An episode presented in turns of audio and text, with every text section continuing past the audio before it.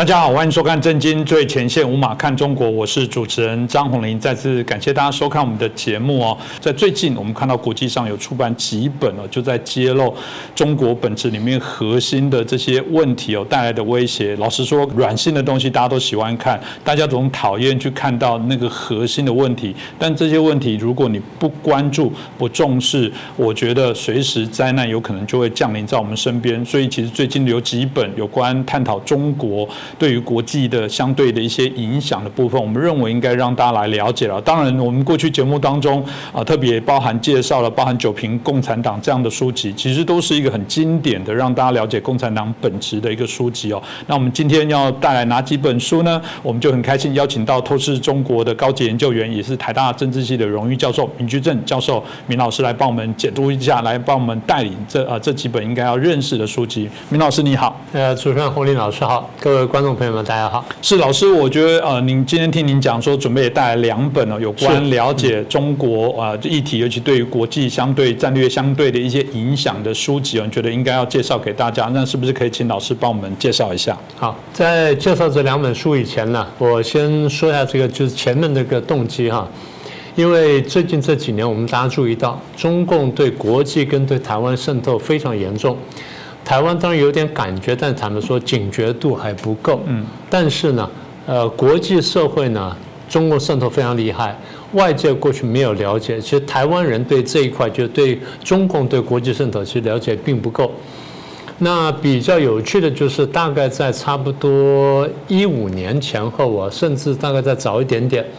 西方的学者已经陆陆续续注意到，中共是全方位的渗透全世界。嗯啊，我再说一遍，中共全方位的渗透全世界。台湾坦白说，还真的是比较迷糊，还没有那么强烈的感觉。但是西方有些学者、有些记者比较敏锐，他感觉到了。呃，早年呢，其实陆陆续续的这些书呢也都有，但是不像最近这几年比较多。为什么这样呢？因为中共的渗透呢太过深入，然后呢控制手段太严厉，很多记者呢是亲身受到打压，甚至受到迫害，感同身受之之余呢，所以他们就陆续就发表一些作品。那么这几本书呢，是这几年来我看到大概比较完整的。呃，大概应该这样说吧，在这七年来哈，我们看见比较多。第一本就是过去我们在节目上提过的白邦瑞那本呢，叫《百年马拉松》。百年马拉松这本书，过去我们在节目上也介绍过，它对于川普政府呢起到了很大的影响。而《百年马拉松》这本书出来之后呢，也唤醒了很多人。那其中一本书就等一下我要介绍的，第一本就是这本书呢，叫做。呃，War without rules 就没有规则的战争，没有规则战争呢？它的作者呢是一位这个退役的这美国的空军准将，叫做斯伯丁 （Sporting）。那么这本这位斯伯丁将军呢，他在军中服役很长时间，然后也在很多地方待过，也在亚洲地方待过，那么也直接跟间直接间接呢观察中共乃至观察着解放军的一些作为，所以他很有感受。他在这个呃在职期间呢，他因为职务关系呢比较敏感就不方便，所以很多话呢他没有说，但他收集了很多资料。后来退休之后，因为刚好有空闲，然后他的这个呃职务的授权也容许，他就看了一些相关的一些文件，然后把美方看到文件跟他的中共方面能看到文件呢整理起来，就写这本书，叫做《没有规则的战争》。呃，这个没有规则战争呢，简单说，用中共自己的话来讲，叫超限战。其实这个并不是什么新鲜东西，也就是自古以来呢，国家跟国家作战的时候，打到最后呢，一定是全面动员，不只是军事动员，不只是人动员，不只是后勤动员，不只是经济动员，到最后呢，会打到文化战，或打到什么？比如我们说这个。呃，刘邦跟项羽打到最后的时候不是就是一一首歌，韩信跟项羽就是一首歌，然后吹散了什么八千江东子弟嘛，那个就是心理作战。所以战争从来是全面的，只不过大家现在感觉到中共在这个部分呢用的特别厉害。过去西方呢，我们刚刚提到对这方面认识呢不够完整、不够深入，但这几年来呢慢慢推进。这个斯伯丁将军呢就其中的一位，他的书名叫做《没有规则战争》，我们刚刚提到。它的概念从哪里来呢？从一个叫做超限战来。超限战呢是大陆的一份作品，是大概差不多十来年前呢，大陆两个这个大校跟这个上校吧，他们也有一一位是空军，那一位是陆军，我就不太记得了。他们在研究说我们在跟美国跟欧洲对抗的时候，我们能怎么办？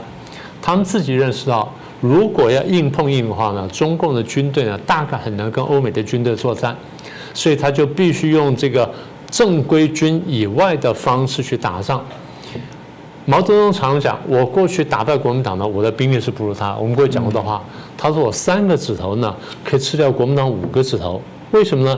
我每一次，想办法分割国民党。”譬如说，我三个指头嘛，我团结起来，但但国民党五个指头把它分成四比一，然后我三比一时候就就是优势，我就把它吃掉了。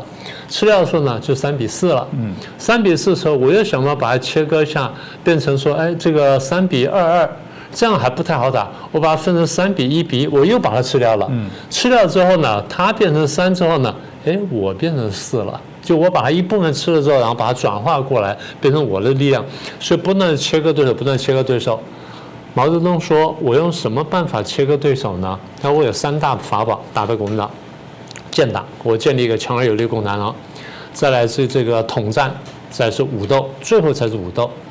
也就是到最后，我已经有绝对几乎必胜的把握的时候，我才动军队。”在这个之前呢，我都用洗脑的方式，用统战啦，用用收买啦，用恐吓什么等等。所以呢，这斯伯丁就是看见了这个毛泽东当年这手段，尤其是研究了超限战，然后仔细读进去的时候，他发现说中共真的在这样做。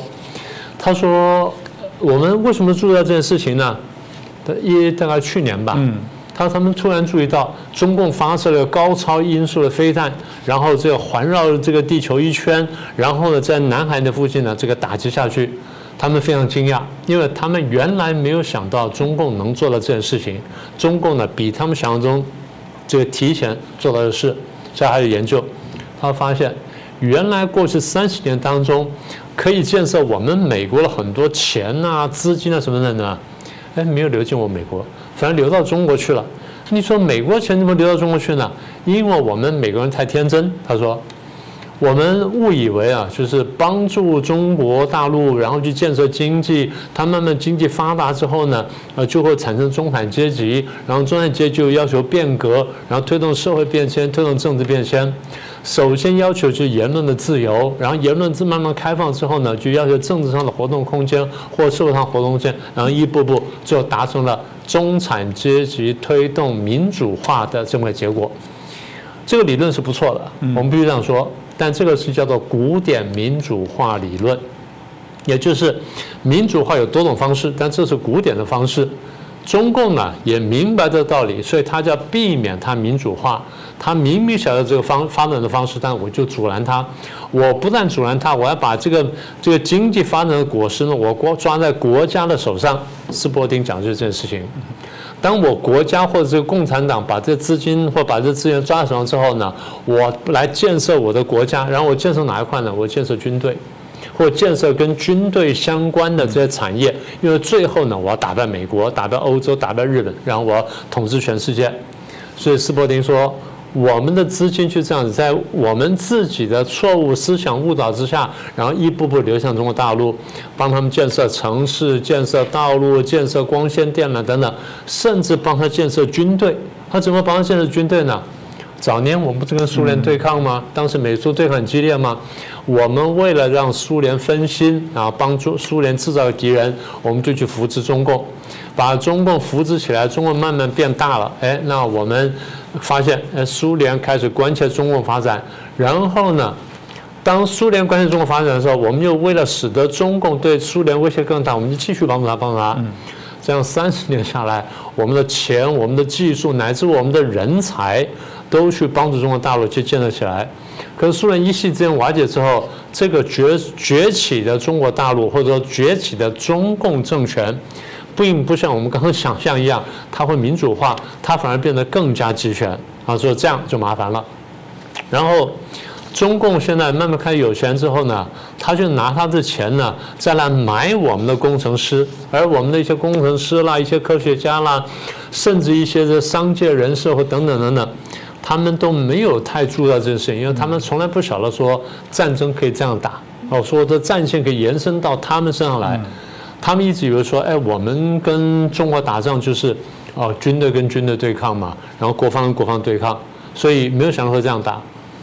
那个斯伯丁说，他们充分运用了超限战的概念，就是我不跟你打武力战争，我在武力以外非暴力的领域呢，我在逐步推进。那斯伯丁问我们为什么没感觉到呢？因为我们处的环境不一样。我们一直认为啊，在军事、在国防方面去对抗，但其他方面呢是可以合作的。这个是双方的想法完全不一样。但中共不这样认为，中共认为所有这些都是可以斗争的。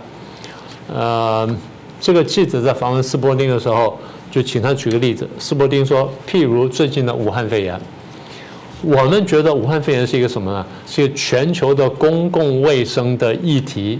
为了保护人类，然后为了防止疫情的扩散，所以我们就跟世卫组织合作，然后防防止这个疾病的扩散。那中共不是这样想的，中共想的是，我这边先虽然疫情从我这边出来，我先把防堵住，但怎么样把疫情传给你们，然后打击你们？他这点我们从来没有想过。嗯，那当然我们过去节目也讲过了，在一两年前，我们当时不是讲吗？武汉肺炎最早从武汉发现的时候，中共很早就发现了，发现之后呢，武汉市长周先旺他向上报，那你说为什么不公开呢？周周先旺很老实。他被记者访问的时候，他讲：“照我们的规定，我是不能发布的，我只能向上报。我报的时间没有拖延。嗯，大家一算，对中共中央政府拖延了。为什么拖延呢？他在全世界不知情情况下，他把这疫情的消息摁住了，然后让几万人呢跑到全世界去。后来一查呢，跑到全世界三百八十二城市。”所以，二零一九年到二零二零年的时候，我一看，我说一定全球大流行。当时是二月初，嗯，刚刚过完年，我记得我们讲过这件事情。结果全世界都不知道，但中共全知道，把人放出去之后，全世界染疫。他的逻辑是，光是我生病我就削弱，但大家都生病了，那我就不那么惨了。这第一个。第二，我有把握，我用非常严厉的手段控制疾病的扩散，但你们不会。所以你们可能会被疾病打倒，你们人口会被疾病打倒，然后你们的经济会被疾病打倒，甚至你们的军事实力会被疾病打倒。这样子呢，我就可以来争霸了。我会来，至少我来争霸，所以叫做以一谋霸。斯伯丁就举了这例子，记者听到目瞪口呆。当时呢，我们已经讲出这件事情来了，所以他又讲，他说除了这些之外呢，我们还发现，比如说我们常讲的互联网，或我们讲的网络。网络对我们来说是很方便的，获得知识或联络或获得消息啊什么等等的一种方便的工具。中共不是，中共对互联网的使用和网络使用呢是攻防两块。防的一块就是我怎么样使得互联网在我境内的传播呢，不要变成说传播对我中共政权、对我中国共产党不利的讯息的第一个。所以我们可以看到这几年来，所有对大陆不利消息官方都封锁了。呃，封锁的非常严格。我们刚刚讲的武汉肺炎好啦，香港的事件好呢，大家封了，能封的都封掉了。但是更糟糕就是，他把封网这个事情呢，作为打击敌人的工具。所以我这边封了，但我对你们干什么呢？我放假消息。这就我们现在讲的认知作战或资讯战。所以斯伯丁将斯伯丁将军讲。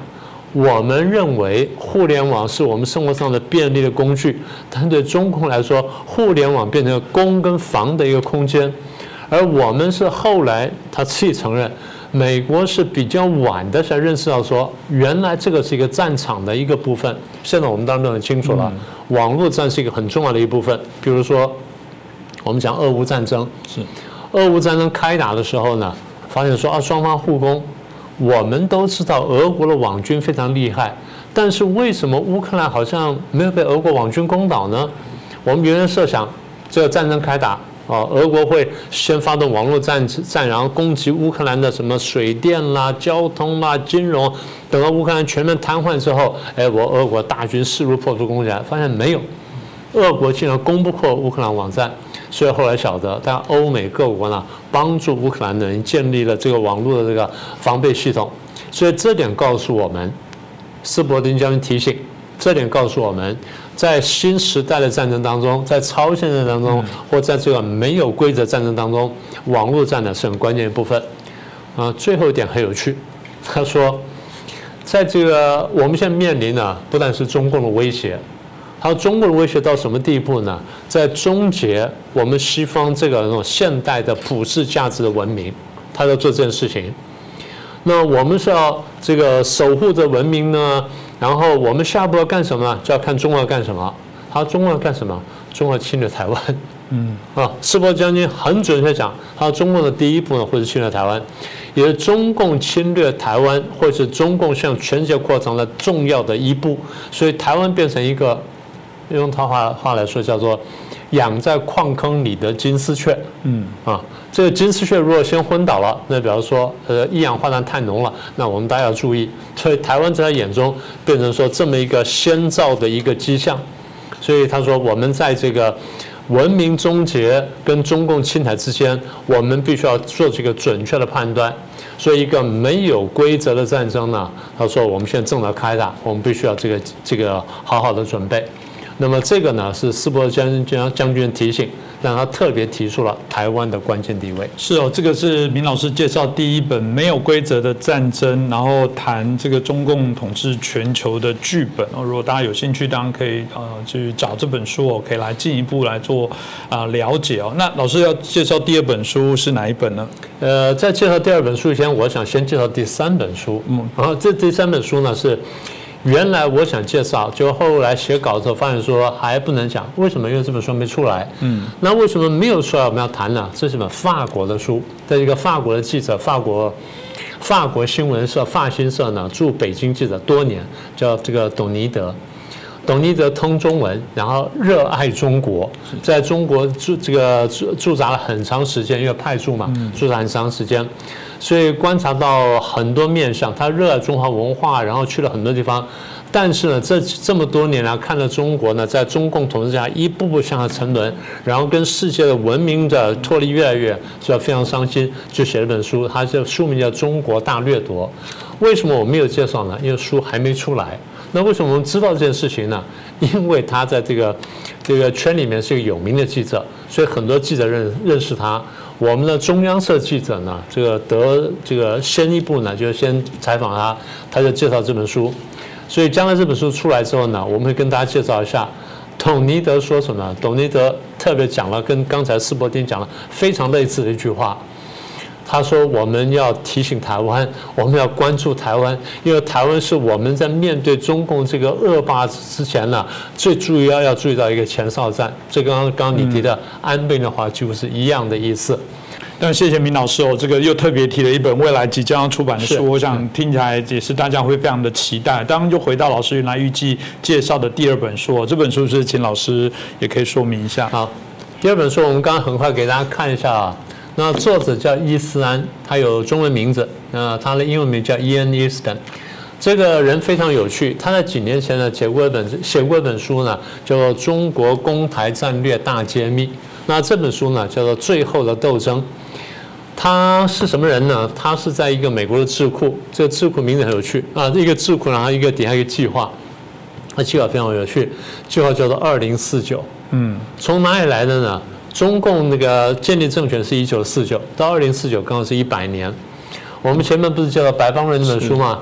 《白帮人》这本书的副标题呢叫“百年马”，呃，标题叫“百年马拉松”。什么叫百年呢？从一九四九到二零四九，也就一百年，也就是中共准备用建党一百年的时间，然后完成他变这个称霸、击败美国、击败欧洲世界，然后统治全球的这么个目标，所以叫“百年马拉松”。那么《百年马拉松》的书出来之后呢，就启发很多人，就包括我刚刚讲说斯伯丁啊或什么，易思安呢，这个计划就从这边来的，所以叫二零四九计划。嗯，易思安本人是一个学者，他专门研究中共、研究战略的。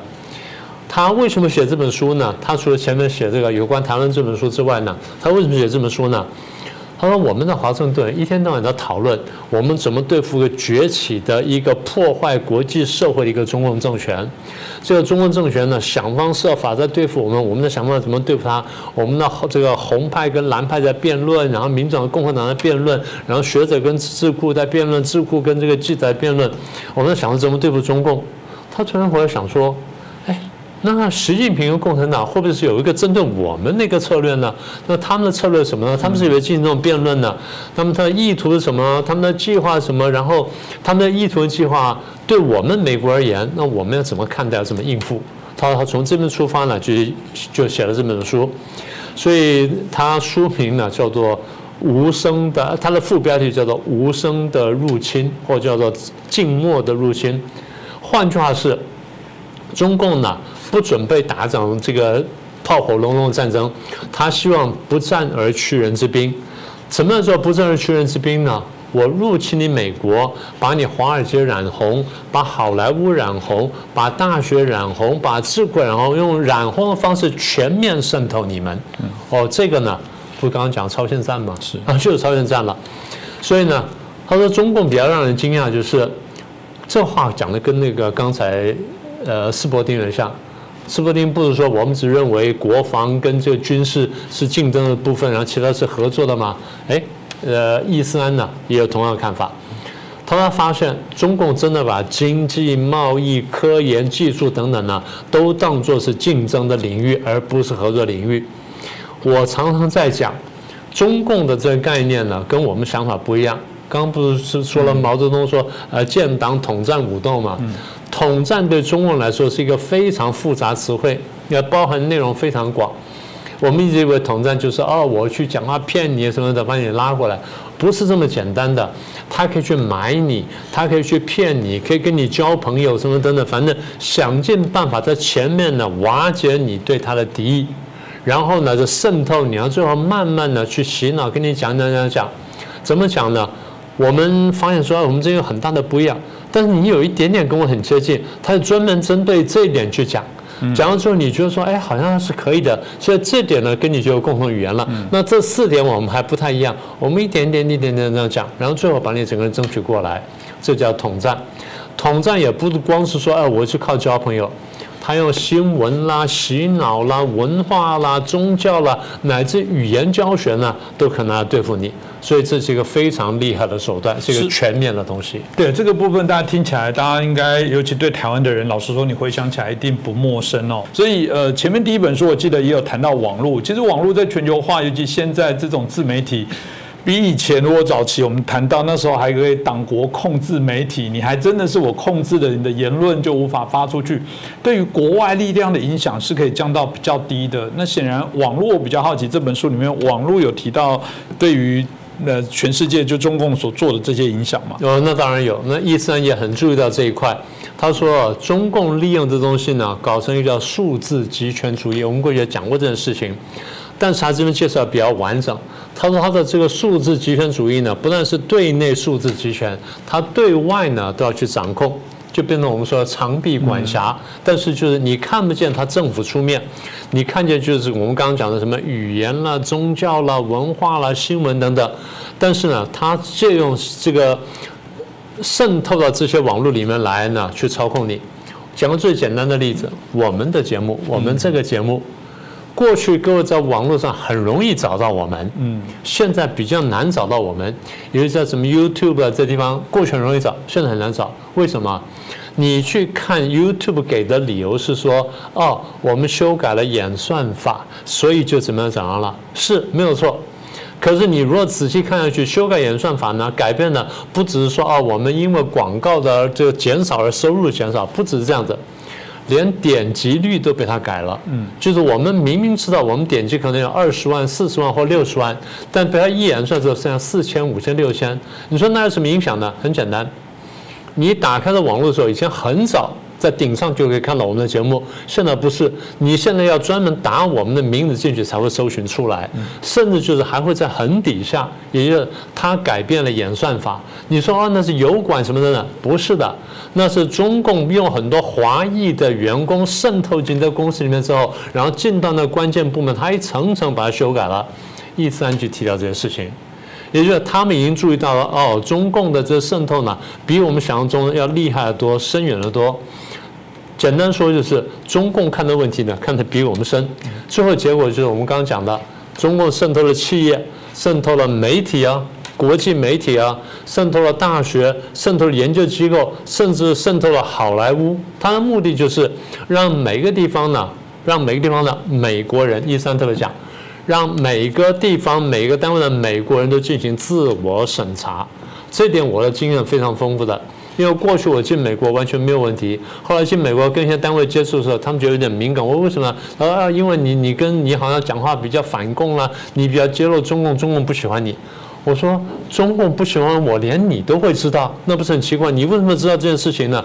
中共告诉你的。那中共为什么注意一件事情？要他防范我们这种人。也就是他防范的不只是我明某人，他防范的是所有中共认为会讲把我的真相讲出来，让让大家知道我中共真的是个什么样的一个政权、什么地方的人呢？我都不喜欢。那除了这之外呢？他们也渗透国际制、国际组织了。我们刚刚不是讲吗？啊，渗透什么单位？什么？他渗透联合国跟相关的机构，什么人权组织啦、非航组织啊、世卫组织等等。请各位注意看。联合国的一个副秘书长呢是这个中国人，然后呢底下好几个单位的这分支单位的秘书长和副秘书长都是中国人。你说中国人干当这些国国际大官，那没有关系。问题是进去之后呢，他秉承中共党的指令，在里面修改联合国的规则，扭曲规则，然后使他对中共有利，这个是糟糕的。因为所有的机构理论上的应该是公平的执行国际社会的这些决议，但它不是。所以这是一个最大的问题。嗯，这个部分呢，我想也是呃，这本书我看起来老师会特别推荐的原因。他也提到很多，其实我觉得他真的是给美国人，希望美国他们应该要觉醒这些事。因为听起来台湾，老实说，老师已经讲了，我们神经其实也很大条，但相较美国，看起来过去可能对于这种敌我的意识更没那么强。其实台湾就是这样子，台湾人永远搞不懂那么多颗飞弹对准台湾，我们其实还有一些话说，这个是很难。匪夷所思哦。对，那所以老师这本书对于台湾的篇幅有特别来提到吗？有，因为我们刚刚讲了，一三对这个台湾是比较关注的。他上一本书叫《中共公台大揭秘》嘛，和大解密嘛，就专门写台湾。那这次把题目放大，说中共怎么对付美国，但台湾仍然是里面很重要的一个篇章。一三看起来就跟前面讲的斯伯丁一样，所以特别我想介绍这两本书，是因为这两本书呢都看见了台湾的重要性。而有趣的是，我们有些台湾人却没有看见台湾在全球反共大战略下的重要性，这是我特别想提的原因。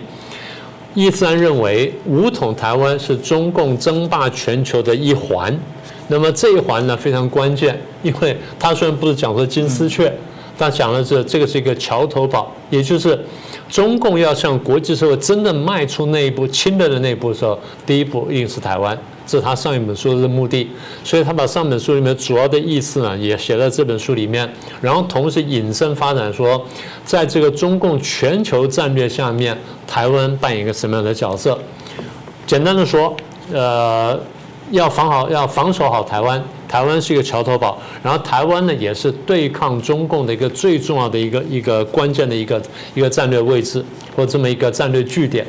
他守好这个战略据点呢，民主社会就有希望；如果不守好这个战略据点的话，那民主社会呢就可能像骨牌一样一层层的倒塌下去。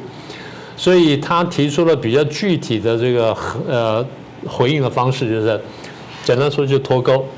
前面不是讲说我们呃这两位作者都这样讲嘛？嗯。而中共为什么有能力对抗我们呢？因为我们的钱、我们的技术、工程师什么等等，甚至人才呢，都跑去帮中共建造它，然后把中共打造起来，变成可以对照对抗我们的强权。所以今天我们要脱钩，我们要把这人才拿回来，要把这资金拿回来，把这技术拿回来。然后我们现在呢，很多公司啦、很多行号、很多跨国集团呢，还在跟他们合作，我们要切断这合作。要牵扯跟中共军方的合作、情报部门的合作、情报部门外围合作，他还特别讲一点，跟那些迫害人权的公司的合作，这点我们要特别要要注意。啊，他特别强调啊，我们不希望我们的电子产品出现在这个政府系统里面，也不希望说电子产品出现在监狱系统里面。嗯，台湾有些政府单位还在用中共出的软硬体，我们不是都注意到吗？过去不管电脑也好了，或什么监控设备好，那边都是有后门的，他都可以拿到这数据，然后传传到里面去。所以这个是一个很大的问题。那最后呢，这个意思呢是说，那记者就问他，他说：“那我想问一个最难的问题，就是啊，你认为这场既然是最后的斗争嘛，这最后的斗争谁会赢？美国会赢还是中国会赢？”伊斯兰呢被问的愣住了，他说：“这问题很难回答。”他说：“我不晓得谁谁会赢，他说我没有办法预测未来，什么等等。”他说：“我们能做的事情就是做好相应的准备，然后呢，希望人类有更好的未来。但是作为政治学家，我倒可以帮他回答个问题。我们认为人性会赢。任何事情、任何制度、任何做法、任何政权，哪怕你一时间再过强大，你没办法违反人性，你没办法长期违反人性，也就人性的光辉必然会散发出来。”所以，如果我们认为中共是有违反人性政权的话，那最后中共一定会被人性所击败。是可以帮他回答这个问题。嗯，谢谢老师哦。呃，刚刚今天老师有介绍两本书，一个是斯伯丁将军的《没有规则的战争》，然后谈中共统治全球的剧本，还有一个伊斯兰最后的斗争，中共全球战略大揭秘哦。老师要不要针对这两本书，最后再给我们做一个总结？可以吧？就几句话吧。第一呢，就是呃。中共的争霸全球、奴役人类的这个野心呢是没有改变的。然后西方过去天真过、贪钱而滋养过中共，台湾也有过。那中共呢，全方位的渗透全世界，渗透欧美的主流国家，甚至渗透这国际组织，甚至渗透台湾。我们台湾人呢要警醒。所以，不但台湾人要警醒，全球华人要认识到，要认识到说中共的邪恶的本质，大家站起来唾弃他、反对他，我们人性的这光辉呢才能发挥出来。嗯，这蛮重要，所以今天很谢谢明老师带来这两本书。我想这类的书籍，当然我相信会越来越多，因为随着中共的霸权野心、侵略的动作越大，一定有越多人想要来揭露他们的这些恶行恶状。那再次感谢明老师，也感谢大家收看。如果你喜欢我们的节目，对于这些内容觉得嗯让你觉得感受非常的深，我们当然欢迎大家把我们的节目转传啊，让更多的朋友了解。当然，如果你还没有订阅，也欢迎你啊订阅我们的节目，开启小铃铛，随时都注意。我们最新的节目讯息，再次感谢大家的支持。各位震惊最前线的好朋友们，我是主持人张宏林，欢迎订阅我们的频道，也记得打开小铃铛，掌握最新节目通知，让精彩评论不错过。更欢迎留言转传影片。大家好，欢迎收看《震惊最前线》，无马看中国，我是主持人张宏林。再次感谢大家收看我们的节目哦。最近啊，大家很关注的是日本前首相安倍晋三遭受枪击不幸身亡的事情哦。当然，除了大家在谈到了政治经济的一些影响，未来啊，不管是在啊台日之间、中日之间，或者日本跟国际相对于的一些区域的啊这个政治上的一些影响以外。难免大家还在问说日本的维安到底怎么回事哦？因为我们所知道的部分是啊，日本相较起来也是一个枪支啊比较严格管制的一个国家哦啊，比起美国啊不断的发生一些枪击案件，他们内部还在讨论这个枪支要不要好好来做一些管制限制。大家总认为日本还算是一个优等生，对于枪支的一些管控的部分还算是严谨的。当然谈严谨，你说啊，看日本的这个电影里面黑道也是拥枪如何，台湾也是如此，台湾也是。枪支管制很严格，但不管怎样啊，日本这件事情啊发生了之后，大家认为说到底是啊这个日本的对于首相的对于他们政治人物的安全的防卫是不是产生了一些很大的一些问题哦？大家也反问说，那台湾呢？过往都会谈到很多斩首啊，会谈到许多政治人物啊这一些安全的一些问题。老实讲，如果回顾台湾，你不是没有在近期包含陈水扁总统的这个竞选过程当中的枪击案，包含连胜文。哦，同样在站台的时候接受枪击，台湾也一样不是没有政治人物接受枪击这些事件，所以我们今天就好好来聊一下。我们很开心来介绍我们今天的两位来宾。首先介绍的是资深媒体人徐清煌，洪你好，大家好。接着介绍一下我们陆军备役少将于北辰将军，洪你好，大家好。是，我想一开始就请教一下青黄哦，因为大家看到这个影片，后来这个回顾之后，真的会呃觉得很压抑，也很遗憾哦。遗憾的部分是感觉上了，在第一时间好像都有一些机会哦，因为后来越多的影像影片出来之后，发现说第一枪的时候还没有打中，而且我看到安倍还回头看了一下，哎，转头又继续讲。那当然，旁边的随扈呃看起来好像也没有什么动作，而且后来又有几张照片，我有其中有一张我印象很深刻，是他其实拍安倍，但后面就出现了那一个开枪啊的这个嫌犯哦，那旁边其实站着一个警察，所以大家就想说到底怎么回事哦？为什么会出现这么呃，其实以我们看来是一个非常严重的疏失，而且疏失是让人非常遗憾的悲剧来做奏收，这个宣扬怎么看呢？这个刚刚红林所说的，其实日本的警视厅跟奈良的县警局都有承认说，在这过程里面确实可能有疏失的存在。为什么？因为其实我们可以从画面看得出来，有许多本来可以因救而未救到的地方。所以我们可以给各位简单的看一下哦，这个安倍呢，其实他现场是长这样。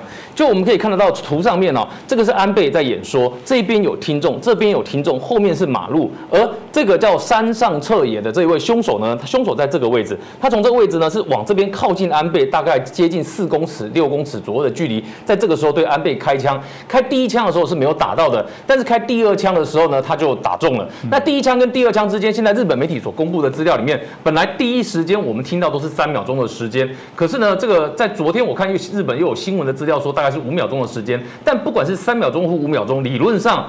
他的特勤人员应该都有足够的时间，应该要去做一些反应的。因为安倍的真正致命哦，他是因为现在的他的这个我们说解剖报告出来了，他关键致命的就是第二枪，第一枪并没有造成真正的伤害。所以各位可以看一下，对这个安倍来讲，他的伤口是这样。因为我们知道安倍的动作，他分两个阶段，第一阶段是他听到这个枪开的时候呢，他第一枪他是没有反应的，第二枪他的动作是不是转过去？就转过去的这个动作，他转身的动作，各位去注意看哦。这个他的解剖的报告写，他是从左上腕，就是从左边的这个手的上面啊，左上背的部分进去，进去之后呢，等于在左右锁骨的部分都造成了伤口，而这个部分伤到了动脉，所以红领巾想想。在我们锁骨下面的大动脉这个地方受伤，然后又影响到打到心脏，这个哦，光是他血在流出的过程，你输再多血都是救不回来的。嗯，所以这也是为什么说他的急救措施是没有用的。可是这里面就有两三个疑点的存在哈。哪两三个疑点呢？第一个，我们会问说，这个凶手所使用的手枪哦，他自己自制的这个散弹枪长这样。这个长度这边是四十公分，这个高度是二十公分，它是两支四十公分，然后直接并排在一起。那为什么要两支？因为根据日本警方搜集到的资料，这一支这一支四十公分可以打六发子弹出来，那两支呢，它可以打两次，也就是呢，他安排好了，我第一集打安倍打不死，我第二枪也要给他死，所以他是抱持着一定要置安倍于死地的想法去做这个开枪的动作。好，那问题就来了，请问这个凶嫌带这么大支哦，四十。公分哦，两只并在一起哦，到现场来，你这个现场的警方、现场的随护、现场的特勤人员，竟然都不知道把他拦下来。红脸，我们这在台湾看也觉得不可思议嘛。是。那我们在跟各位报告哈，很多人都说画面上有一个一两位那个特勤人员，其实我们告诉大家不止，现场至少有二十二位。这二十二位分作两组，分作哪两组呢？一组是来自于日本警视厅，日本警视厅会先有一组叫做要人警护官，这个要人警护官就是保护重要人物的警护官。那这几保护重要人物警护官就是我们在台湾看到的特勤会去挡子弹的那一种，会扑上去保护这个总统的那一种。那这种人有几个呢？他派了七个。然后奈良县警局呢，因为知道安倍要去，所以他们提了一个维安计划，他们派了十五个奈良县的警察到现场去，所以这样加起来有二十二个人力在现场。所以问题就来了，红影二十二个人力竟然没有人要去帮安倍挡子弹，这是不可思议的一件事哎。其中呢，在日本人呢更引起一阵哗然的是这个照片，这个照片是什么呢？是安倍哦，你可以看到哦，安倍在遇到第一枪的时候他还站着，然后呢，这在安倍遇到第二枪倒下来的时候呢，你知道。照理说，这第一枪的时候，他的随护、他的特勤就应该要把防弹公事包给拿出来。防弹公事包我们一般人没有用，可是我们看在南韩朴槿惠的这个特勤用的很好。防弹公事包它是可以摊开来变成长的，那所以你看它的特勤，这个时候第二枪开完了才知道要把防弹公事包拿出来，等于说整个反应都慢半拍。所以现在日本人也在检讨说，他们的这个特勤呢，到底发生什么事情？维安发生什么事情？这是很重要的一件事。那再来我们就讲到说，那这一个凶手山上彻也。理，他所讲的到底有没有道理？他第一时间说他要杀安倍的原因，是因为他对安倍觉得不满。但是呢，第二时间他又讲，他不是因为对安倍觉得直接不满，他是因为他的妈妈呢，因为相信一个宗教导致呢破产了之后，所以他认为他们过得不是很好，过得不是很好，所以呢，他就认为说啊，他妈妈信的那个宗教呢，这个一定有这个跟安倍之间有千丝万缕的关系。那讲到这个地方来，很多人都问一件事啊，警方就直接问他说：“哎，你妈妈破产的时间是两千零二年呢？你妈妈是一九九九年信这个宗教呢？安倍当首相是两千零二零零六年跟二零一二年的事情呢？请问跟二零零二年有什么关系？”好，问到这个问题的时候，大家都觉得：“哎，时间差那么久，你都不起来呀？”在这个时候，这个凶嫌呢又在回答说：“啊，不是啦，因为我看到那个安倍的那个安倍的祖父，安倍的外祖父岸信介。”跟这个宗教团体的创办人哦，两个有合照，表示说支持他。所以呢，既然他的外祖父支持他，那表示安倍也支持他。那既然安倍也支持他，那所以我杀他就合情合理。啊，到最后讲的是这种理由，所以你会发现他他讲出来的理由，其实大概都不太，你都会觉得跟事实有点牵强，比较像是什么呢？他对他人生后来过得不如意去找一个解释，然后呢，在这个不敢杀自己，所以想要杀人当做一个出口。那红林为什么这样讲？他不是像大家想说，他妈妈两千零二年破产之后呢，他从此一蹶不振，人生都过得这个非常的灰暗、非常暗淡。不是，他在两千零二年的时候到两千零五年到日本海上自卫队去当，等于说像台湾的海军啊，去服役服了三年。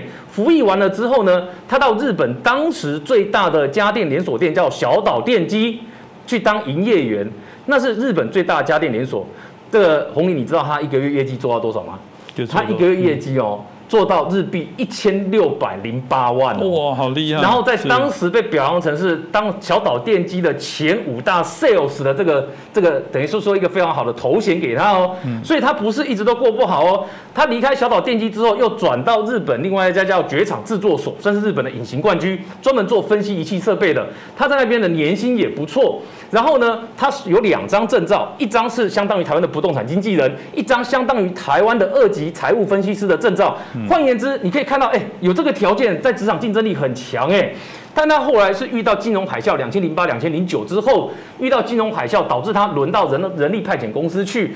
在那之后，他看起来还过得比较不好，就在人力派遣公司，然后看起来赚的钱不够多。可是。这些都不足以说明说，那你并没有因为你妈妈信了这个所谓的你说的宗教团体有问题的关系，导致他后来你们整个家庭都一蹶不振受影响嘛？你其实有一大段时间过得还是不错的啊。那所以这就是为什么我们说他把很多事情呢都错误的连接在一起，连接到安倍的身上。可是我们要讲一件事哦，社会上有没有这种人？有。那台湾的社会有没有这种类型的人？也有。但重点是。政治人物，尤其是总统，一定会遇到这种类型的人。你的维安其实是应该要摆得出来的，是要能够防范得住的。可是这次在日本，我们看到状况就是很明显，在日本对于这种情况，他没有做太多的防范，或者说他已经安逸太久。过去可能和大家对这个会提高警觉，可是呢，在这一次很明显的他轻忽了。所以你看，安倍在现场在演讲的时候，日本人都在讨论一件事情：安倍的背后那个人到底在哪里？为什么所有人都跟安倍看同一个方向？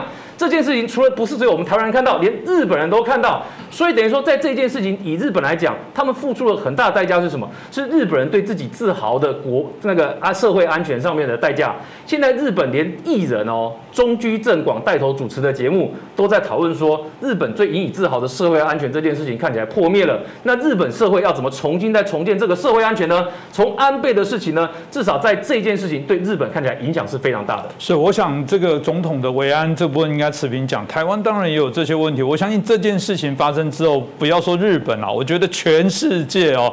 大概都会很紧张啦，除除了威权国家，因为他们平常就是用这么高规格在防卫他们的元首，随时都担心被暗杀哦。那呃，我我觉得过往台湾也有过这样的讨论，比方说台湾会有说，呃，为什么元首车子走的时候红绿灯要这样开着全绿灯让他跑？我觉得这东西大家都要持平来讲了，因为一旦他停红绿灯，受到的这些维安的能力，我们觉得难度就一定越高。而且如果我们常说总统日理万机，不管你是不是你支持的，你总希望很多团体、很多活动都会希望他能有时间跑越多地方去致意、去致辞更好。所以这个东西以台湾来说，都应该超越蓝绿来谈这个议题哦。所以大家就会问说，那台湾呢？台湾在维安在这些事情上面做得好吗？所以我想，我们就请教一下于将军哦。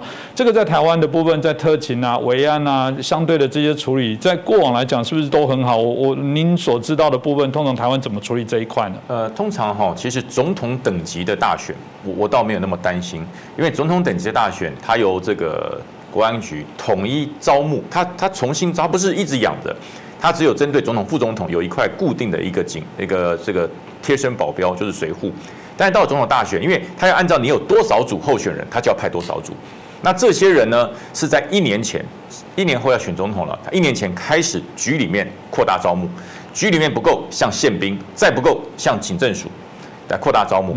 选上了之后，要经过半年的查核，身家、安全、政治这些查核完毕之后，过关的半年前开始集训。他集训的人数，因为半年前应该他可以掌握到有多少组要参选。是按照参选人数加上一点五倍。嗯，为什么有些训无法结训啊？要淘汰，有些不行要淘汰。那这些人结训以后，等到候选人正式完成抽签，那这些随扈的组织，他也是用抽签的。那不是说今天我喜欢谁我就去跟谁，不是抽签，完全抽签，抽到谁你就负责安全。然后每一小组里面有一个上校边阶的特勤来当做 leader。嗯，就是我到了这个维安场合，你会看到有一个人。他是眼观四面，耳听八方，戴着耳机，拿着对讲机，那个就是 leader。他随时要点一号位置，你要向左边一点；二号位置向东边看，哎，七号位置那个人在哪里？他要随时眼观四面，耳听八方。所以我问过这些特勤维安，我以前我同学都当过这个组长。我说你们跟着这些总统候选人，跑了这么多场，跑了一两百场，你们知不知道他讲什么证件？他说我完全不知道，我没有空去听呐，嗯，我没有时间去听他讲什么，因为我的脑海、我的眼睛里都在看现场那几千人。他的眼神，他所带的东西，因为有很多人他在门口有安检，进去之后他有藏什么东西，他都一直在看。只要他手哈放到机架胳肢窝里，他说：“哎，那个人在干什么？赶紧过去。”所以为什么会很多人说随扈很凶？随扈当然凶啊，随扈当然凶，随扈不凶，怎么样保护安全呢？所以这就是随扈机警跟不机警的地方。那么我讲，我我曾经哈，我我在韩国瑜竞选总统的时候，我当过好几场，反正只要去桃园都是我是主持人。我要上台之前，那个随扈哦，是我带的学生呢。我在官校带的学生，他当然认识我啊。那跟我讲，他说指挥官，对不起，你还是按规定要收身。哎，我就穿一件 T 恤，他一样要收身，这就是规定。再熟，再大家再再好，他都要收身，这就叫做严格。然后呢，所有的随护哦，你看他我们在场上面，候选人的左右两侧，一两个人向后看，两个人向前看，那都提一个公事包，那里面不是核弹按钮，不是啊，那就是防弹包啊。他一秒钟就甩开，一秒钟就甩开。他们都做过演练哦，而且不是说候选人喜欢往这就往这不行，他会直接限制。哎，对不起，那你只能到这里。他有限制你的行动，因为你超越了他所规定的范围，他的维安无法获得保障，他不会让你走。所以还有每天晚上，大家认为说晚上睡觉维安就回去喝酒吃饭，没有。每天晚上他们回到他们休息处之后，维安要开维安今日的检讨会。他把所有的影像，各台所有各电视台影像全部抓出来，要把你每一个维安的位置找出来。你在哪里？你在哪里？你在哪里？你为什么跑这么边，跑到这么旁边去？按照我们的维安，你要向里面推啊！那因为人很多，人很多是你的理由，你要推进来。嗯，维安这一百多天来，他们没有一天睡得好觉，全部都紧绷紧绷。那你说他有没有休假？有。他为什么会多选？就是他要轮休。轮休还有两天的任务接替，所以我说中央等级的这个维安，我我是觉得做的已经很好。当然了，他们还不断在精进，那包含了设备上的精进，包含了呃这个联系方式，还有整个维安队形，他们都不断在精进。我担心的是地方选举，因为地方马上年底要实施的地方选举，那个跟国安局没有关系。地方选举所有的随护警卫由地方来派，那地方是哪些呢？地方就是警察局，就地方警察局。那你想想看。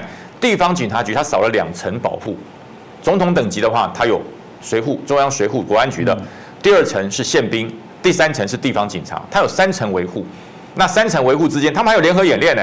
所以你只要是总统的造势场合，不管是哪一党的候选人，总统造势场合，第一天国安局会去，他把宪兵带队官找去，把警察的带队官找去，然后告诉你你安排的人在哪里，他们要现场做沙盘推演。然后他直接告诉你不行，这是漏洞，你要加派一个。哎，这个地方不用派，这地方说，他完全都是现地沙盘推演。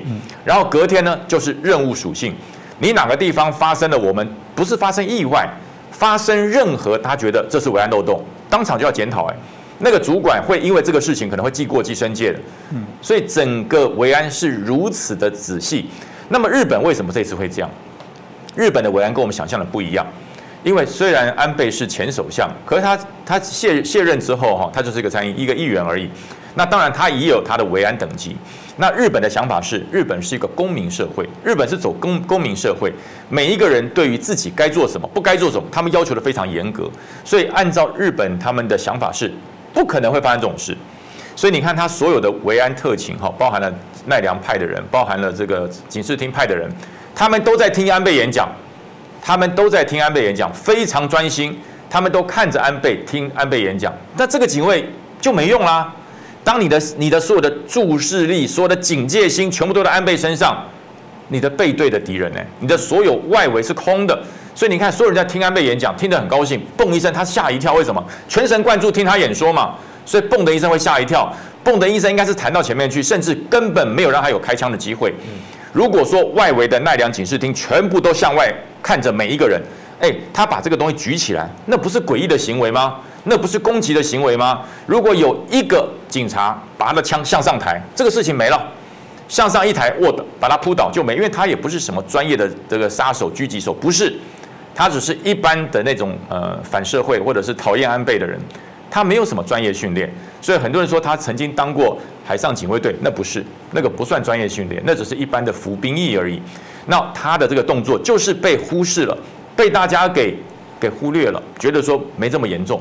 所以第一枪打出去，我刚清华也讲，第一枪为什么没有造成伤害？他第因为土制手枪哈。不是像制，连制式都会卡弹哈，何况土制？它第一发应该是闭锁不安全，那整个那个枪支是散出去的，所以应该是没有伤及安倍，可能有皮肉了哈。所以安倍回头看了一看，那第二枪才是要命，因为第二枪不但是扎扎实实的射击出去，而且它向前进了，又向前推，它是一边射击一边向前进。那这段时间三秒也好，五秒也好，一秒就要解决了，在安倍身边的人，这一秒所有的盾牌护起来，把安倍卧倒。在外围的人立刻就把他扑倒了，把他制服了，根本不用到三秒，一秒钟就解决了。可是大家都呆若木鸡，傻在那边，好像被这个事情给震惊了。所以日本这个公民社会的价值，在他们心中产生了莫大的疑问：如果我们还靠自治、自省、自发来维持治安就可以了吗？那么警务人员对于这一些无法掌握的定时炸弹，你们的作为是什么？是没有的。是没有的。那为什么呃日本的警警视厅还有日本的警察厅会变成这样呢？其实他们整个警察制度也有很大的不一样。嗯，我们所有中华民国的警察，不管你是警官还是警察，你不是不是警察专科学校毕业，就是警察大学毕业，一定是科班出身的。你要当到警政署署长，你绝对是科班出身的。可是日本不是这样哦。日本它的警警察的等级分成九个等级，最小的是巡巡查了，巡查就是那个乌龙派出所那个酒精骑脚踏车那叫巡查，最高等叫警示警示这个这个视导，它有九个等级，中间有一个就是你从一般的警察跳跃到警官叫警部，这个警部哈不需要读警官学校，也不需要读警察大学，你只要功课够好，你可以跟公务员要考进去，考进去之后你想想看，都是一年才开放二十个名额来考。都是日本一流的大学，因为他考进去之后，他不需要跳过基层，他可以直接去升等，变成大警察，变成警政厅的厅长都可以。所以说他怎么会了解这些维安特勤？他怎么会有这些呃是空手夺枪，或者是制服，或者是警戒射击？他没有这些技能。所以真正在掌握这些政治人物维安的人，他不见得是专业，他不见得专业，因为靠近政治人物，他可以随着而升等，可以升官。所以这些。这些巧门已经变成这些警视厅的人员，他可以升等升级的一个跳板。谁会料到有安倍这件事？所以他们没有料到，他们只觉得说，嗯，我们的治安很好，只要把黑道压的最底层，把黑道的枪支管制到最底层，我们的治安就好了。所以这一次呃安倍的事件，对于整个日本的公民社会的维安，我觉得产生了莫大的改变。那么反馈到台湾来，台湾有没有改变？台湾也要改变。台湾的言论自由是非常非常大，比日本还自由。台湾的言论自由超过日本，所以说有人会在这个这个 PT 上就讲说：“哎，我我也想枪杀谁，我也想枪杀谁。”那大家觉得说：“啊，言论自由，这不是言论自由哎，这叫做真侯。按照我们台湾内部国安局的维安，这叫真侯。如果有了真侯，你不去处理，当它变成事实，你再来补救，来不及了。所以每一笔这种言论、恐怖还有流血、血腥的言论，对于台湾的维安特勤来讲，这都是真猴，所以立刻就抓。抓到之后问得清清楚楚，而且呢留下案底。我有点留下案底，以后有任何这个事，我先找你。所以说，很多台湾认为说，我们有言论自由，我们高兴讲什么就讲什么。言论自由是不以伤害他人为主，不能够妨碍他人的自由为自由。所以，呃，这个事件就会告诉大家，看到小的真猴你不去处理，它就变大事。如果安倍这件事情，他包的那一大包东西背进来，立刻被外围的奈良警察拦截到，哦，是一把枪，这个事情消你了。那第一步没做。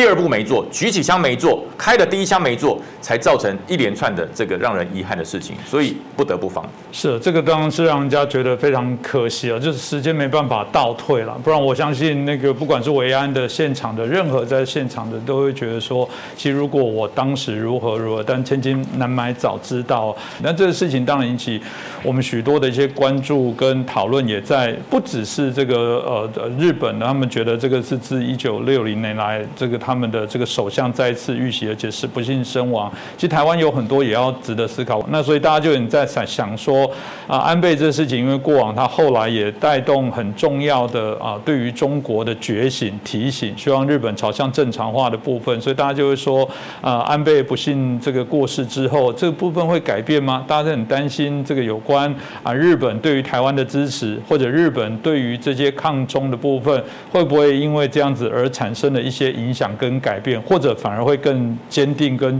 啊延续的安倍的啊这个他原来的这个他的愿望哦，这部分亲王怎么看呢？呃，我觉得会因为安倍的事件哈，日本其实会更坚定原来安倍的路线。从哪里可以看得出来呢？从这个安倍的，我们说在这个礼拜一的时候哈，我们可以看得到，因为安倍的遗体大概在礼拜前一个礼拜六的时候就送回到安倍在涉谷他自家的住宅，然后供各界哈，包括我们看到自民党的一些重要的干部人士，大家都前往吊唁。那所以呢，我们看到在礼拜一的时候呢，这个赖清德副总统他也是前往到这个安倍的自宅。去吊唁，而且这件事情呢，据我所知哦，是前一个晚上日本政府呢拍板定案的。那日本政府拍板定案有两个原因，第一个原因呢是这个岸田认为说，这个赖清德副总统跟安倍因为是好朋友嘛，那既然是家属所提出的要求的话，那基于人道的考量，没有理由不让他来啊，这是一个。那第二个当然有政治上的因素，所谓政治上的因素是这个赖清德副总统毕竟是台湾现任的副总统，他如果去是台湾自从跟日本断交以来五十。十年去的最高层级的人，虽然赖总统强调说这是他私人的行程，但是日本的媒体你去看。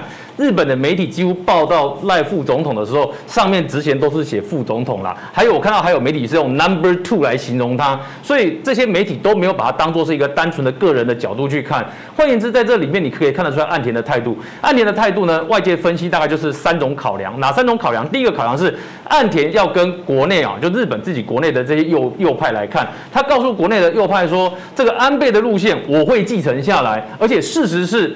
礼拜天的大选的结果也证实说，安倍希望这个之之就是他心心念念的修宪这件事情呢，看起来是大获全胜了。所以他去承接这个力道，可以保证他未来三年执政无虞。所以岸田的第一个表态是，安倍说过去所有的路线我都支持，我会接收。第二个，他要表达给谁看？表达给中国看。他要告诉中国说，过去安倍所订立下来的美日台这样的关系架构，跟面对中国的架构呢，我会继续维持下去。那这个维持，顺便告告诉你，我后面呢有刚出来的最新的民意做靠山，所以我会继续延续这个架构。那第三个要告诉谁？告诉台湾，安倍过去所留下来的对台湾很友善的那个状况，我没有要改变的意思。所以我让赖清德副总统呢，他可以到日本来到安倍的宅邸去面对他的遗体去上香，而且当天晚上的守灵哦，赖副总统也有去上香。所以岸田这个味道应该算是非常的浓厚。所以这边要回来讨论的是什么呢？讨论的是安倍到底留下来的是什么事情？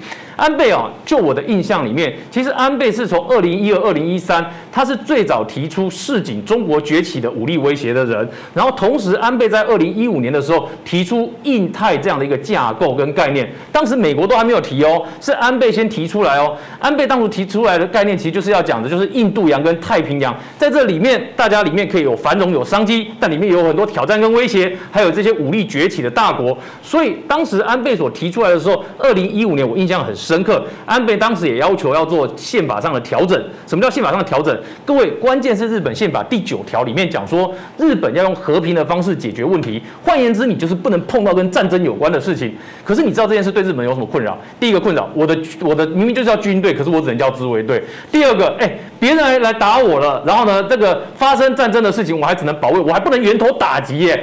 就是别人打我，我只能被动防御，我还不能别人出手的时候，我还主动去把它挡下来。这件事我不能做，哎，那所以以现在的武力来看的话，这个如果我都处一直处于这么被动的话，我受到的威胁是不是就变更大？所以这就是安倍一直想要解开的套在日本身上的捆龙锁，要把宪法第九条的修宪把它打开。可是你知道这件事情的，安倍最大的挑战在哪里？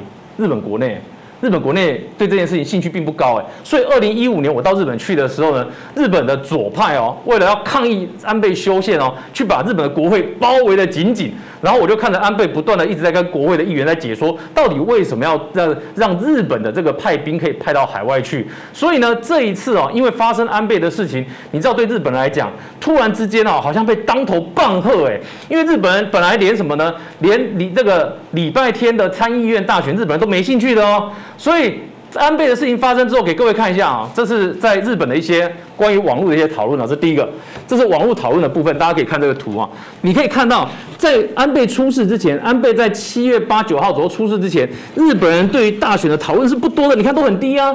可是到安倍出事之后，你们开始看到这两天的讨论度特别的高，特别的热。他把日本呢对于这一次参议院的大选跟修宪的讨论给带起来，这是第一个。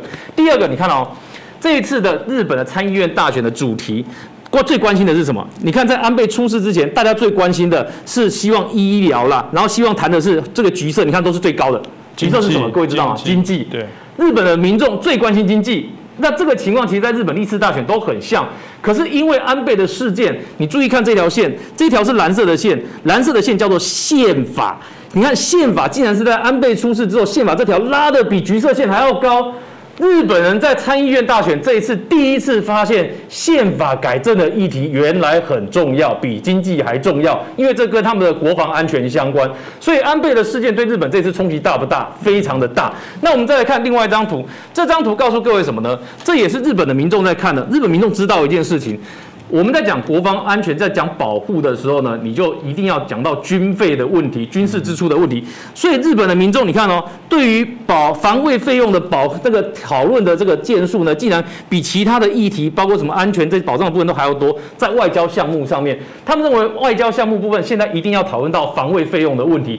所以日本人也认知到，要保护自己要干嘛？要花钱。所以安倍在这一次哦，六月份的时候哈，安倍跟六月份的时候跟现在的首相岸田文雄他们在。定这个日本的古泰方针，那这个古泰方针里面定的说，他们的国防预算要比照北约，不能低于 GDP 的两趴，那不能低于 GDP 的两趴。哎，红林，你知道这个这个预算是多少？日本现在哦，就它的国防预算才占 GDP 的一点二趴而已哦，是，它要拿再翻一倍哦。里面还特别强调一件事情哦，它的这个。里面的国防费用里面还要拿一大笔来做研发的部分，意思就是说我要研发自主国防。所以呢，你看日本的自己对于这个防卫费用啊，你看逐年在增加，一直到去年跟今年的时候呢，都来到了多少？都来到了这个五点五兆日币左右的金额，五点四兆日币左右的金额。而安倍认为说这个费用不够，安倍认为说这个费用至少要再增加增加一倍，再增加一倍以上呢，才足够让日本应应未来的挑战。那红领我们就要问了，什么叫未来的挑战？未来的挑战，安倍讲的就是说，面对中国在崛起的时候呢，不能只靠美国，只靠美国不够，所以呢，要放一个世界 GDP 第三大的国家叫做日本，因为日本的 GDP 是世界第三大，仅次于中国，所以当他也拿出相对应两趴三趴的国防那个 GDP 占比的国防预算出来的时候呢。那他所做出来的这个军事上的，我们说相关的东西呢，才会够多嘛？他的军事防卫才会够，而且他跟台湾绑在一起联动，所以把台湾框进去印太架构最重要的人物是谁？就是安倍。安倍的规划里面，台湾就是卡在印太架构里面最关键的那一环。而安倍在当初二零一二年称呼叫做什么？叫做亚洲民亚洲民主钻石。所以呢，这个价值的联盟就串在一起。然后各位再去看现实的事情，什么叫现实的事情？很多人都没有注意到一件事啊。你看，这是日本今年的军工产业的股票，大家都知道今年的股票其实。跌的乱七八糟，很多国家都是跌的。可是你看日本的军工产业，这一家叫丰和工业，好，这家叫丰和工业。那这家丰和工业做的是什么呢？这家丰和工业呢，它做的也是跟日本军工有关、跟导引有关的。然后呢，你可以看到它的股价是往上涨的。那三菱就不要讲了，三菱呢，前体也跟它有关系，F 三十五组装也跟它有关系。所以你看这个三井重工今年以来的股价涨了一大波上去。所以然后你再看另外这两家，这个石川制作所是做什么？做地雷的，连做地雷的，它的股价也涨了一波上去。然后这个呢是做这个跟导引有关的，这个叫做东京机器，所以你看它股价也是涨了一波。从日本军工产业的这个涨幅，你就可以发现一件事情，这就是安倍要的架构。我要国防预算的成长，国防预算的成长要在。印太架构里面力保美日台同盟这样的结构在里面，那在这结构里面呢，我的军费如果成长的话，我是我我会希望军费成长是往外流吗？当然不是，我一定希望军费的成长也协助我的军工产业可以成长，协助我的军工产业成长，那这些都是我自我研发的，所以这就是各位看到这个在股价上面日本军工产业的反应，所以这也是为什么我们说哈，日本这次这个大选结果出来，确保说。日本的这个有四个党派，因为在这次参议院里面，那个有四个党派是主持主张要跟修宪的嘛。这四个就是自民党、维新会、公民党，然后以及这个以及这个国民民主国民民主党。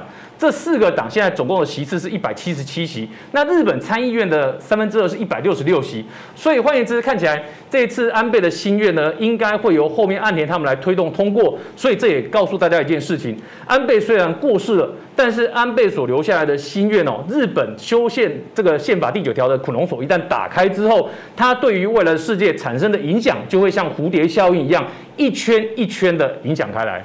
是，其实如果到新黄刚解释，大家就会知道为什么台湾对于安倍特别的感念哦。因为很清楚的，不管是大家在节目当中已经说过很多次了，安倍主张说这个台湾有事就是日本有事。大家都知道，美日有安保的部分，如果谁被动到的，彼此之间是相互要做防卫的承诺。所以安倍他反而在卸任之后更活跃、更大胆的提出了一个重要的这些价值跟观念。作为台湾对他的感念，你要谢谢他，因为他把台湾拉住在美日啊安保的这个体系当中。那一直代表什么？大家老是在谈这个台湾被中国打的时候，这个美国会不会出兵？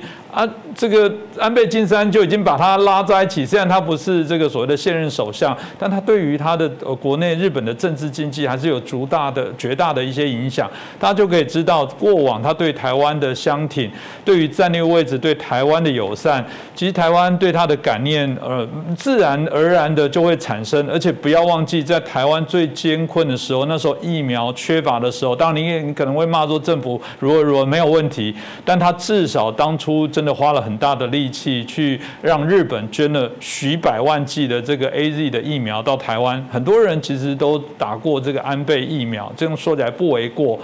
那所以面对这样子有救命之恩，而且他也认为说兄弟有难，当然要来相挺。那台湾政府啊致意哀悼，甚至我们在七月十一号的时候啊下令这个全国的各级机关下降半旗哦，对他感念跟致意哦，哎。还是有人有意见哦。当然，民主社会多元意见，我们觉得不是不可以哦。但有时候我们看的是一些指标、一些政党、一些政治人物。于将军，你怎么看呢？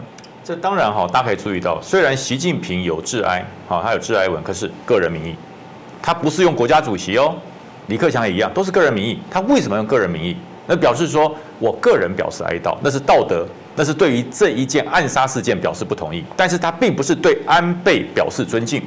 所以说小粉红很机灵啊，黄安也很机灵啊，马上就开始铺天盖地的说，你看今天七月七号，隔天就发生这个事情，实在是民族英雄。这叫什么？这叫仇恨主义。世界上有两件事情会让事情越搞越糟，一个是仇恨主义，一个是姑息主义。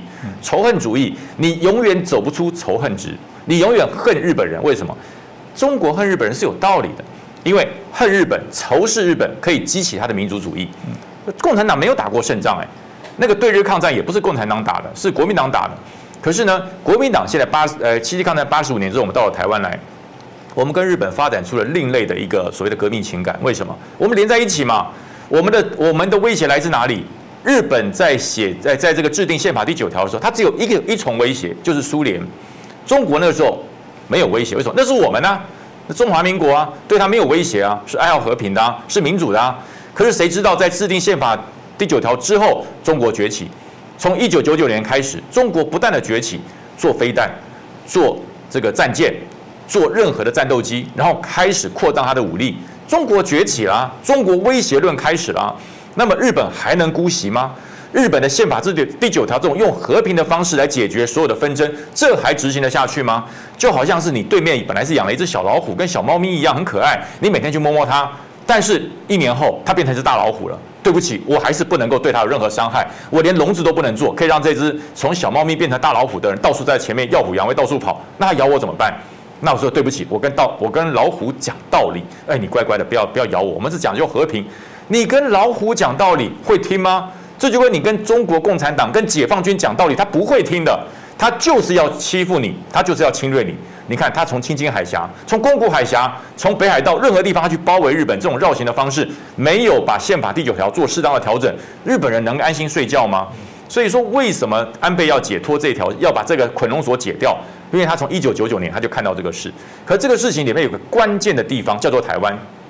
如果台湾变成中国的一部分，那安倍的什么钻石东亚和平全都变成泡影，因为核心地点里面有一个中国的土地在，它在这个地方可以发展它的军港，可以发展它的深水港，可以发展它的远程飞弹基地。那不止对日本呢，甚至对夏威夷都造成很大的影响。所以安倍看穿了这一点，他为什么看穿这一点？因为他是爱好和平的，他希望在这块地方里面有永久的和平，保卫这里面所有包含大洋洲、亚洲、东北亚、东南亚的国家，大家都和平相处是最好。可是没有武力如何来维持和平？没有武力如何来跟这些恐怖平衡的这些军国主义的来说不？所以为什么日本发展？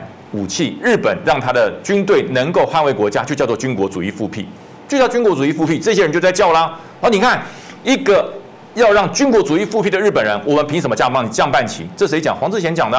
大家讲对吗？那请问，中国发展航母，中国发展歼二十，中国还要发展歼三十五，还有发展东风二十一、东风二十六这些远程的极音速飞弹，这些人怎么不说他是军国主义？就说他是祖国伟大、祖国壮盛的军容，这就叫双标，这就叫双标。所以你面临的中国不断的扩张，你就是用姑息的方式，你就是用屈卑卑躬屈膝来求和的方式，这就叫做姑息主义，这会让你越陷越深，你越来越弱。而日本它解开了它这个宪法第九条，它是希望把整个爱好和平民主国家串成一气，由我们来一同来对抗这个非常邪恶强大的中中国中国的解放军，何错之有？有朋友比没朋友好吧？台湾长期以来被世界的姑息主义压缩的喘不过气来，现在终于这个锁解开了，日本愿意跟我们一起来抵抗中国的威胁，我们也愿意尽我们一己之力，而美国投入、印度投入、英国投入、澳洲投入，这么多的朋友，何乐而不为？什么叫军国主义复辟？更有人讲说，哎，你看这个日本，你要降降民进党的旗，这叫做分化。民进党、国民党、时代力量、新党，在中华民国里面都代表中华民国的政党，它是合法的政党。唯一中华民国没有核定合法，那叫共产党，他就不骂共产党，对不对？共产党对日本前首相被被暗杀，他们的态度是什么？有没有一个人出来谴责？没有，甚至还有很多人到了前面说：“哎呀，你这是媚日啊，请不要违法。”这谁讲？国民党的前考纪主委。那我觉得朱立伦要不要出来管一管？你身为中国国民党党主席，要不要出来管管这些人？请他们不要再做这种，呃，仇恨值、仇恨主义，不断的让大家增加仇恨主义。日本跟台湾是朋友，不是敌人。日本从来没有出军舰、军机越界来台湾挑衅过。到台湾来挑衅的是谁？是解放军。所以国民党要醒过来，你要当一个正常的政党，不要每一次发生了任何国际上的恐怖事件之后，国民党这群人永远站在世界民主的反对面。你帮共产党，他不会谢谢你的。当你没有了中华民国国籍，当中华民国真的被共产党消灭之后，你们这些舔共的人，你们这些亲共的人，你们的价值就归零，因为你们一毛不值。所以你们能够在呃对岸这样耀武扬威，可以在对岸大赚人民币，为的是什么？为的是你还具有中华民国的国籍。当你没有了，当你不是了，我告诉你，你看看香港，来看看我们现在台湾，香港人曾经是很骄傲的，因为他们相信了共产党，他们是被迫妥协的共产党的一国两制。现在的香港变成怎么样？现在有钱的香港人往美加走，往英国走；有志气想向往民主的香港人往台湾走。这就表示什么？香港已经认清了事实，而我们现在还具备了民主体制，为什么我们还要继续走仇恨主义，继续走姑息主义？姑息主义勇敢的抵抗，仇恨主义放下仇恨。我觉得这才是把整个东南亚、东北亚，甚至整个印太团结起来，大家一致的来把这个最让东北亚、亚洲最大的不定时炸弹——中国解放军，把它拘束住，把它固住。我们才有长治久安的和平。是的这个议题，我想也值得台湾内部好好来审视一下。虽然每次在选举前哦，大家说九合一比较是地方的选举，但我相信这些事件的联动，也会让大家重新还是会谈到一些定位的部分。你今天即便是具有一些能力，但你的价值方向上是一个大的一个截然不同的一个啊错误的选择的时候，我觉得民众可能还是要睁大眼睛，好好来做一些思考。每次啊，我我其实感触很深。之前也有一个国民党的议员，他也是因为。台湾在讨论说，因为中共对我们这么不友善，那这个中华人民过的棋子不应该让他在台湾，应该要去修法，不能啊让他啊可以在台湾里面啊这边耀武扬威。哇，还有这个台北国民党的议员站出来说，我已经誓死捍卫五星级在台湾飘扬。我说我真的要哭了。你应该去捍卫中华民国国旗在中国大陆飘扬，不是应该这样才叫做有架子吗？这种不对等的部分，不是所有的蓝营过去你带我们来就是告诉我们说。要捍卫中华民国，每次你们骂的就是骂这个啊，民进党好像要消灭中华民国。当这一次国庆日的时候，民进党出现直升机挂出有史以来国庆日最大国旗的时候。